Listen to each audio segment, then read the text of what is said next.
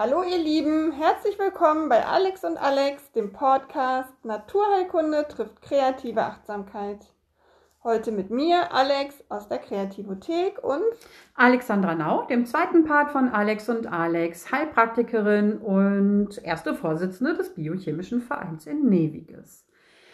Wir haben uns heute das Thema Osteoporose überlegt und ähm, ist vielleicht äh, nicht für jeden ein Thema, aber bestimmt kennt jeder jemanden, genau. der Osteoporose hat vielleicht. Genau, und äh, wenn ihr dann da unseren Podcast teilen wollt oder dem einfach ein paar Informationen zuspielen wollt, dann hört einfach weiterhin zu heute. Osteoporose, äh, was verbindest du mit Osteoporose? Ähm, Knochenbrüche? Ja, genau. Aber viele verbinden auch tatsächlich das als Krankheit der alten Frauen oder alten Leute ja, irgendwie. Das, ne? Ja. Also Osteoporose ist für viele etwas, was echt nur alte Menschen haben. Aber es sind schon viele auch in jüngeren Jahren davon betroffen im Grunde. Jetzt nicht ab 20 wahrscheinlich, aber ähm, so bei vielen ist die Tendenz so ab Mitte, Ende 40 schon gegeben, weil es eben auch bestimmte Voraussetzungen dafür gibt, wie schnell man Osteoporose bekommen kann oder, naja, ob man sie eben nicht bekommen kann. Und wenn man sich mal überlegt, dass der Zellabbau ab 30 schon deutlich höher ist als der Zellaufbau, dann kann man sich vorstellen, wenn man keine Regulation betreibt, dass das eben schneller fortschreiten könnte. Wobei ne? ja, ich glaube, viele hören das nicht gerne. ja, definitiv, genau. Aber ja, es ist so. Anfang, Mitte 30 ist unser Zellabbau deutlich höher als der Zellaufbau und ist ja auch so ab, weiß ich nicht, Mitte 30, Ende 30 äh, fängt für viele ja nochmal eine etwas andere Zeit an. Also viele haben dann schon Kinder bekommen, ähm, steigen dann vielleicht wieder in den Job ein. Das heißt, Mehrfachbelastungen sind dann oft auch einfach da. Und ähm, das jetzt, wenn ich jetzt so von mir selber ausgehe, als mein Sohn jetzt ähm, zweieinhalb war, bin ich, nee, als er ähm, anderthalb war, bin ich wieder in den äh, Beruf eingestiegen. Also ich habe ein Jahr, ein, anderthalb Jahre Elternzeit gemacht, bin dann halt ähm, wieder in den Beruf zurück. Das ja, und dann hast du halt eine Mehrfachbelastung. Ne? Du hast ja. die Belastung durch das Kind, vielleicht auch mit anderthalb noch nicht immer durchschlafend. Ähm, du hast eine Belastung durch den Job und hast aber auch parallel noch irgendwie einen Haushalt, äh, Einkäufe, die zu erledigen sind. Partnerschaft. Und, genau, ne, dann ist ja auch noch irgendwo, immer alles so ne? zusammenkommt. Ne? Genau, und ähm, das ist ja nicht nur bei mir so, sondern das ist ja bei vielen Frauen so. Und dann auch dieser Spagat eben, wenn die Kinder krank sind, dass man sie halt nicht äh, in die Schule oder in den Kindergarten oder zur Tagesmutter gibt, sondern eben zu Hause hält. Das heißt, man muss seine ganze eigene Planung wieder umwerfen äh, muss gucken, dass man frei bekommt, dass man da alles ein bisschen umstrukturiert. Ja, auch Menschen ohne Kinder haben ja, ja diesen Stress. Ne? Definitiv. Die sind ja dann auch oft im Job mehr gefordert, als ja. sie es vorher waren. Genau. Also gehen dann andere Wege. Genau. Genau. Also da ist für viele dann eben auch nochmal der, ja, im Grunde die Stressbelastung vorprogrammiert. Und Stress ist halt, ihr habt es sicherlich aus dem einen oder anderen Podcast schon mal rausgehört, ähm, Stress verändert nachweislich die hormonelle Lage im Körper. Ähm, in stressigen Zeiten wird halt deutlich mehr Cortisol ausgeschüttet. Ähm, wenn die Nebenniere mit der Cortisolproduktion irgendwann nicht mehr hinterherkommt, dann wird eben am Progesteron angezapft. Ja, Stress Und, lässt uns ja auch verkrampfen, Stress lässt irgendwie die Atmung flacher werden, genau. Stress macht krank auf Dauer, ne? Genau, genau, eben weil es ähm, Raubbau an den Hormonen betreibt und dann eben auch dem Immunsystem so ein bisschen freie Hand lässt. Ne? Also es wird halt nicht mehr eingedämmt. Ähm, eigentlich ist das eine ganz clevere Einrichtung, denn bei einer hohen Stressbelastung kann der Körper halt eine Schwangerschaft einfach nicht gebrauchen, weil er schon mit sich selber massiv beschäftigt ist, ähm, verbraucht schon viel für sich selber. Und eine Schwangerschaft passt da halt einfach nicht rein in dem Moment. Und wenn das Progesteron deutlich niedriger ist, dann ähm, fällt die zweite Zyklushälfte auch ganz anders aus. Und merken wir dann oft auch, entweder kriegt man wochenlang seine Tage gar nicht oder aber man hat sie irgendwie alle 10, 12 Tage plötzlich wieder und da merkt man diese Veränderung. Das merken halt viele Frauen, dass sie, wenn sie Stress haben, dass der Körper da relativ schnell intensiv drauf reagiert. Wobei Stress ja nicht immer nur Termine und Nee. so Dinge bedeuten. Stress machen wir uns ja oft auch selbst. Mit Ja. Gedanken, die äh, Karussell fahren und mit Sorgen, die wir uns machen, die vielleicht so gar nicht eintreffen, mit Dingen, über die wir nachdenken, die gestern waren, die wir nicht mehr ändern können, mit Dingen, die morgen kommen, die noch gar nicht so weit sind. Also da ist wieder dieses berühmte im Hier und Jetzt sein. Das kann man immer super mit seinen Sinnen. Das heißt, wenn ich mir, genau, setz dich mal einfach hin und schau mal ganz genau, was siehst du gerade um dich herum. Benenne einfach mal drei Dinge, ohne sie zu bewerten. Selbst wenn es der Wäschekorb ist, den du siehst, oder ähm, die Krümmel auf dem Tisch. Genau, einfach drei Dinge mal benennen. Genauso kannst du das auch mit den anderen Sinnen machen. Nenne mal vier Dinge, die du gerade hören kannst, wenn du mal lauscht. Hörst du den Nachbarn? Hörst du ein Auto draußen? Hörst du Vögel zwitschern? Deinen Bauch vielleicht grummeln? Genau, das ist so eine Übung, da bist du im Hier und Jetzt und das senkt auf jeden Fall den Stresslevel enorm. Genauso mit Schmecken, Riechen, Fühlen. Mal fühlen, wie fühlt sich deine Hose an, wie fühlt sich dein Pulli an, wie fühlt sich die Tischplatte an. Und das ganz entspannt, ohne mein Gesabbel. ja, aber manchmal kann man eine Anleitung auch ganz gut gebrauchen dazu. Wenn einer im Hintergrund redet, äh, ist das manchmal schon ganz hilfreich, finde ich. Irgendwie. Genau, der einem so ein bisschen Anleitung gibt und sagt, ähm, bleib mal mit der Konzentration jetzt exakt da äh, und, und äh, flitzt nicht mit der Konzentration immer hin und her. Und da ist äh, Ansage manchmal echt ganz hilfreich, finde genau. ich zumindest. Ja, irgendwann lassen auch die Eisprünge deutlich nach. Ähm, ab, auch da, so ab Mitte 30 ungefähr, finden schon weniger Eisprünge übers Jahr verteilt statt. Statt zwölf Eisprünge sind es dann vielleicht nur zehn oder elf Eisprünge. Und auch das bringt hormonelle Veränderungen mit sich, weil im Eisprung eben Progesteron freigesetzt wird. Das fehlt dann natürlich und sobald Progesteron in den, in den Mangel rutscht, also zu wenig vorhanden ist, ähm, nehmen andere Hormone eben die Dominanz ein. Und das ist in erster Linie das ähm, Östrogen, was dann deutlich dominanter wird. Und diese ähm, Veränderung im Hormonhaushalt, diese, diese Schwankungen ähm, zwischen Östrogen und Progesteron im Laufe des, des Alters oder im Laufe der Zeit, ist eben auch maßgeblich mit am Rückgang ähm, der Knochensubstanz beteiligt. Und ähm, also Stress, Hormone ist da echt ein großer Faktor und ähm, auch eben chronische Entzündungen, Schlafmangel sind ein Riesenfaktor dabei der eben Stress auslöst und eben diese hormonellen Veränderungen ähm, triggern kann im Wesentlichen. Neben hormonellen Veränderungen oder einer hormonellen Problematik ähm, ist aber auch Bewegungsmangel ein echt großes Thema. Ein, ein Knochen kann sich nur dann aufbauen, wenn er ständig bewegt wird, wenn er Druck erfährt, wenn wir ähm, mus die Muskeln, die am Knochen dranhängen, eben regelmäßig bewegen. Ja, weil er auch dann wieder versorgt wird mit genau. allem, ne? oder auch die... Äh Genau, also das Substrat wird halt durch den Körper durchtransportiert, ne? die Venen oder die Arterien und Venen transportieren halt die Nährstoffe und auch über Bewegung werden Organe regelmäßig durchblutet und eben mit Nährstoffen versorgt oder haben halt eine verbesserte Pumpleistung im Körper dann. Ähm, Nährstoffe werden halt über den Darm aufgenommen, ins Blut eingeschleust und dann eben ähm, über die Gefäße an die Stellen hin verteilt, wo eben Nährstoffe benötigt werden. Es muss ja nicht ein Marathonlauf sein, ne? Da reichen ja schon kleine Dinge wie ein Spaziergang an der frischen Luft oder auch Schwimmen gehen genau. oder vielleicht, ich weiß nicht, Fahrrad fahren. Also ich finde halt so Spaziergänge zum ja. Beispiel, finde ich super wichtig. Und ähm, auch da, da ähm, ich habe das beim biochemischen Verein vor einiger Zeit mal ähm, angemerkt, ähm, dass so zwischen 7000 und 10.000 Schritte das ähm, Risiko an Herz-Kreislauf-Erkrankungen zu erkranken um 50 Prozent, teilweise sogar bis zu 70 Prozent reduziert ist, wenn ich täglich eben zwischen 7000 und 10.000 Schritte laufe. Und da war das Erstaunen beim biochemischen Verein halt relativ groß. Das hatte keiner mit gerechnet dass das so viel ausmacht tatsächlich. Und wenn man mal ehrlich ist, wie viele Schritte läuft man so am Tag, wenn man ähm, einen Bürojob hat beispielsweise und da acht bis zehn Stunden am Schreibtisch sitzt. Ne? Der Weg zur Kaffeemaschine und zur Toilette, der macht halt nicht so viel aus dabei. Also es sind vielleicht bei den meisten, die nicht regelmäßig bewusst ähm, aktiv sind, sind es maximal 3000, dreieinhalbtausend Schritte, würde ich mal so sagen. Und gerade diese Personen sind natürlich deutlich gefährdeter auch äh, in Richtung Osteoporose zu gehen, weil der Knochen einfach nicht richtig bewegt wird und keinen ausreichenden Druck erfährt.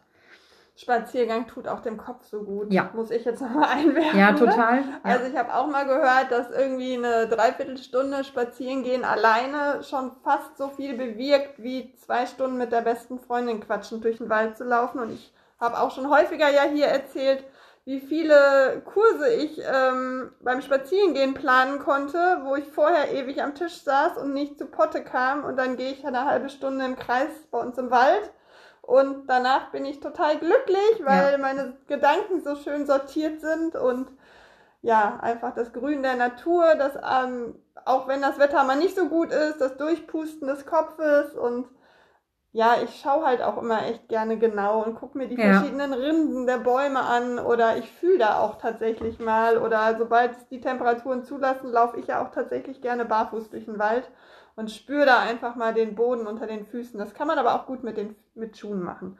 Auch da merkt man schon den Unterschied, ob man auf Moos oder auf Ja. Kieseln läuft. Genau, das ist ähm, schon auch für die, für, die, für die Reizübertragung. Unterschiedliche Böden sind halt echt ganz wichtig, ne? dass man die mal spürt, weil im Schuh haben wir eine feste Sohle, das heißt, wir nehmen den Reiz ja oft auch gar nicht mehr auf.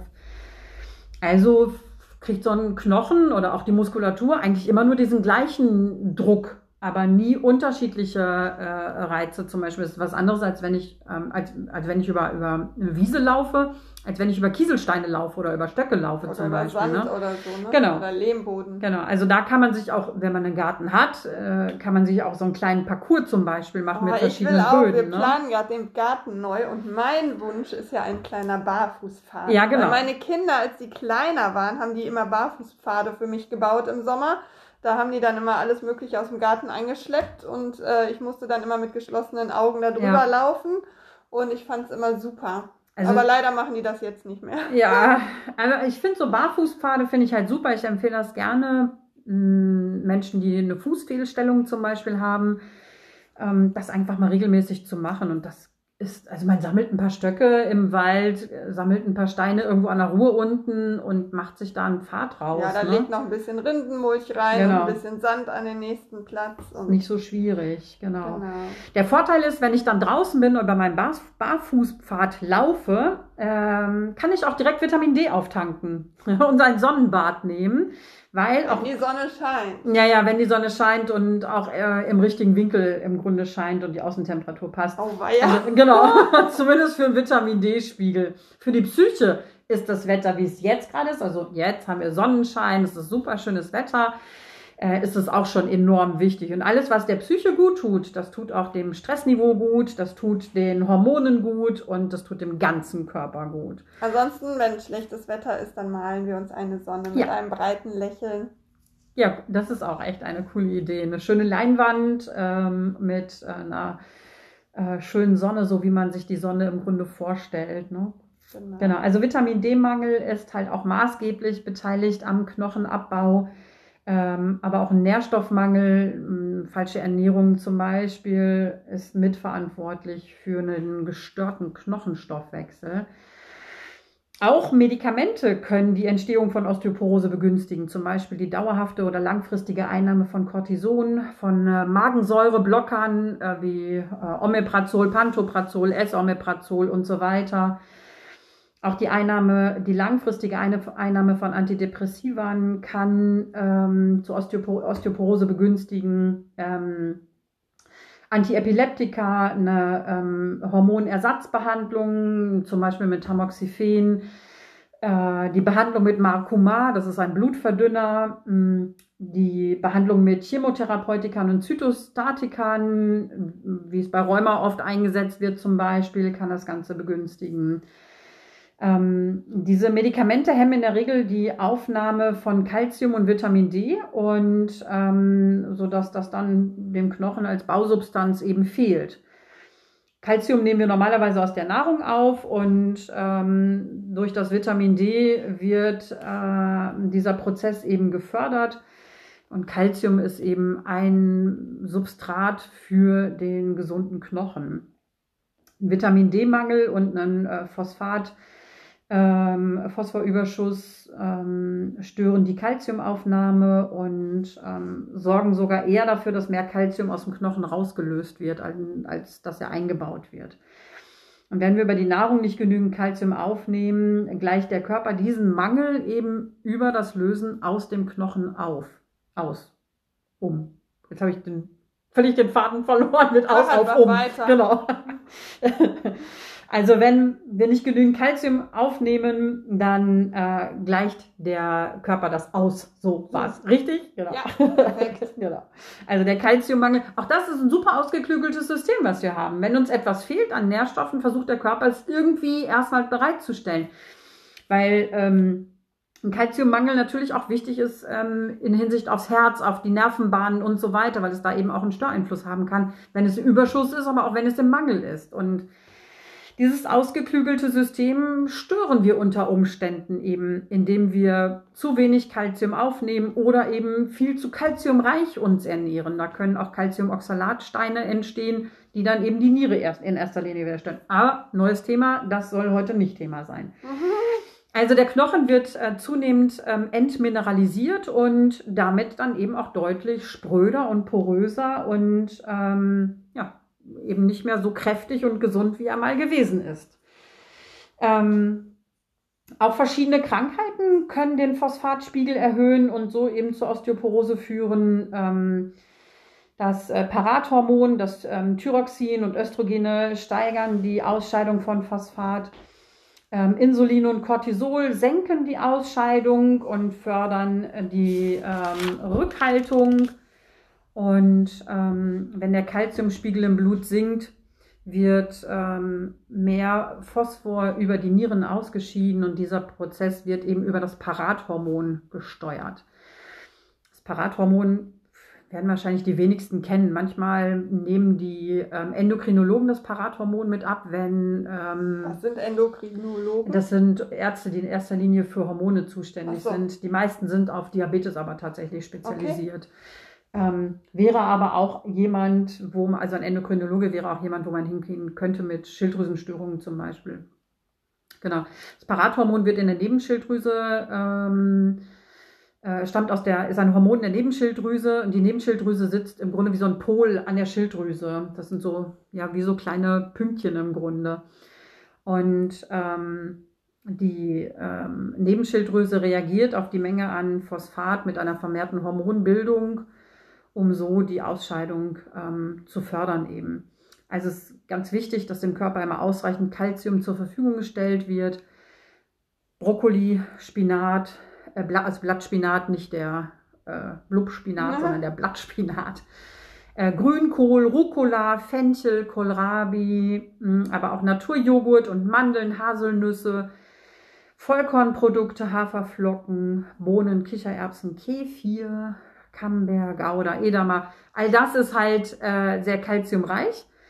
Und ähm, auch Sesam kann man sehr gut essen, ist auch kalziumhaltig. Ähm, Sonnenblumenkerne.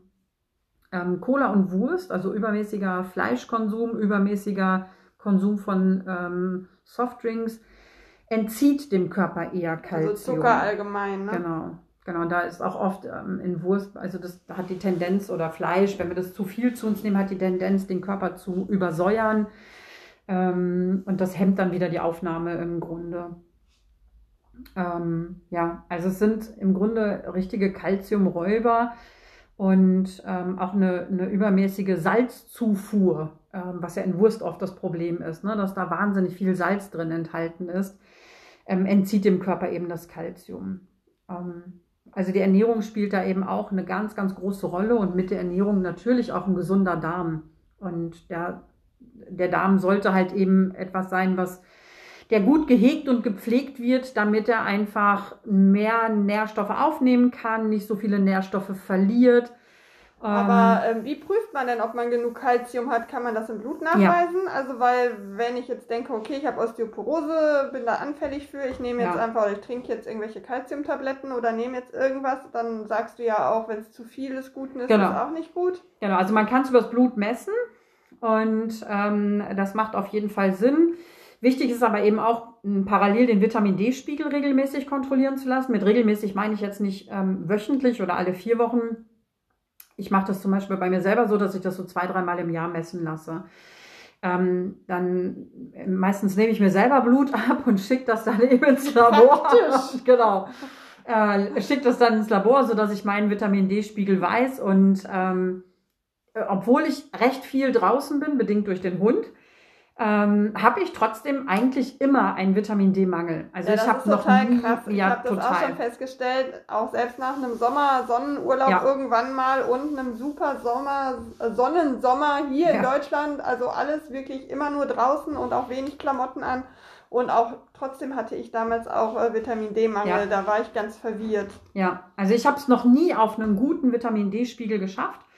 Ich nehme Vitamin D das ganze Jahr über ein mittlerweile. Es liegt aber auch einfach daran, weil ich eigentlich ja den ganzen Tag auch arbeiten bin. Ja, und ähm, in den Morgenstunden, wenn ich mit dem Hund laufe, das ist meistens so ja, zwischen halb sechs und viertel vor sechs, da ist es ähm, jetzt momentan noch dunkel, aber wenn es hell ist, scheint die Sonne halt noch nicht so brüllend vom Himmel, dass da Vitamin D gebildet werden könnte. Das ist mehr so in der Mittagszeit rum ähm, sagen wir so zwischen, zwischen 11 und 13 Uhr ungefähr oder 14 Uhr, das ist so ein ganz guter Zeitpunkt für ein Sonnenbad und ähm, die meisten von uns arbeiten aber zu der Zeit irgendwie. Ja, wir haben ja mal eine Folge zu Vitamin D aufgenommen, wo wir dann auch gesagt haben, was noch so dazu spielt, damit Vitamin D gut im Körper aufgenommen wird. Ne? Genau. Also da bedarf es schon einem, einem bewussten Sonnenbad mit ja, so viel nackter Haut wie möglich. Und die meisten meinen halt immer nur, wenn Und ich. trotzdem ne, Sonnenschutz, äh, Ja, ne, gegebenenfalls. wenn ich draußen rumlaufe den ganzen Tag, aber auch in den Wintermonaten meinen halt viele, dass sie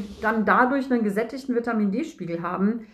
Das ist aber nicht so, weil wir im Winter halt einfach, da gucken maximal die Hände und ein Teil vom Gesicht guckt irgendwie aus der ganzen Klamottenschose raus und da kann kein Vitamin D gebildet werden. Und wie gesagt, auch in den Sommermonaten, wer geht schon bewusst äh, in die pralle Sonne raus? Also ich krieg halt dann jetzt, äh, also früher habe ich recht unempfindliche Haut gehabt, aber mittlerweile bin ich auch schnell bei der in der Fraktion Sonnenbrand zu kriegen. Äh, Bist du empfindlich von der Haut her, oder? Nee, tatsächlich gar nicht. Ich kann mich immer in die pralle Sonne stellen und es Ja. passiert nichts. Also es war schon früher so und ich, ähm, ich, ich brauche auch immer Wärme und Ja. Sonne. Trotzdem passe ich natürlich irgendwie auf, weil man das ja so im Hinterkopf hat. Aber ähm, also wenn du mich fragst, ich kann nicht genug Sonne Ja. kriegen. Also Sonne ist schon echt cool, aber ich kann halt echt nicht lange da drin sitzen, weil ich dann relativ schnell mittlerweile einen Sonnenbrand habe. Genau, bei Osteoporose also Vitamin D, ähm, Calcium abchecken lassen Genau. und den Stresslevel ein bisschen runterfahren. Genau. Und ähm, wenn ich ein Sonnenbad nehme, dann mit so wenig Kleidung wie möglich und ohne Sonnenschutz, weil der Sonnenschutz die Aufnahme der Sonnenstrahlen, der UV-Strahlen hemmt, die für, die für die Vitamin D-Bildung wichtig sind. Bewegung, Vitamin D, Calcium, äh, gute Ernährung, gesunder Darm, Achtsamkeit, ähm, Also das, was allen gut tut. Genau, und mit Bewegung geht ja auch jegliche Form, was auch immer, wo, woran man auch immer Spaß hat irgendwie. Ja, Ne? was gut tut. Immer auf den eigenen Körper hören, Genau. ganz wichtig. ja, so viel zum Thema Osteoporose. Ähm, ich hoffe, es hat euch gefallen und ihr konntet ein paar Rückschlüsse darauf ziehen, was Osteoporose auslösen kann. Noch ganz kurz, ich habe vorhin erwähnt, welche Medikamente ähm, Osteoporose fördernd sind. Das soll jetzt nicht heißen, dass ihr diese Medikamente direkt morgen oder nachher in den Mülleimer schmeißt. Auf gar keinen Fall, weil es sind schon wichtige Medikamente und es bedarf immer der Abklärung durch den Hausarzt ähm, der, oder ähm, Abklärung durch den Arzt, der die Medikamente verordnet hat. Und wenn man diese Medikamente einnimmt, dann kann man parallel gucken, dass man das Bestmögliche daraus macht. Wenn man sie eben nicht absetzen kann, dass man eben, wie gesagt, dann Vitamin D kontrolliert, dass man trotz alledem sich regelmäßig bewegt und dass man sein Blut im Auge hält, dass man den Darm manchmal kontrollieren lässt. Auch das ist so ein, zweimal im Jahr eine ganz coole Sache eigentlich. Dass man dann die Ernährung entsprechend anpasst. Ähm, das sollte vorrangig äh, da sein und nicht einfach Medikamente absetzen und wegschmeißen. Also auf gar keinen Fall. Ja, so viel von uns für Bleibt heute. gesund und munter, ihr Lieben, und dann bis zum nächsten Mal. Bis dahin, tschüss.